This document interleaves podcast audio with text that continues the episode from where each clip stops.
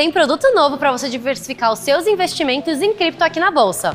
Vem ficar por dentro dele de mais quatro novidades que resumem o que aconteceu aqui de mais importante nesta semana. 1. Um, temos um novo fundo da Hashdex que investe em vários segmentos da cultura digital. Metaverso, jogos, cripto, NFTs, tudo junto. Para saber mais sobre ele, acesse nosso site. E para negociar cotas é só procurar pelo código META11. 2. Tivemos dois leilões de concessão para iniciativa privada. Um foi da sede da Procuradoria-Geral de Rondônia e o outro foi do projeto de irrigação Baixio do Irecê, que fica na Bahia.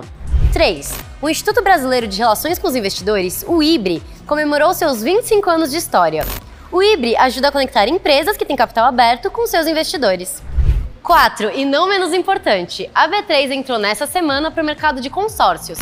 Consórcio é quando um grupo de empresas ou de pessoas juntam recursos para adquirir um bem ou serviço. Para saber mais sobre essa novidade, é só clicar no link que deixamos aqui na descrição. E o Ibovespa B3 fechou a semana em queda de 1,15% aos 111.102 pontos.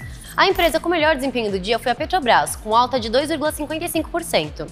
E o dólar fechou em R$ 4,79 e o euro em R$ 5,13.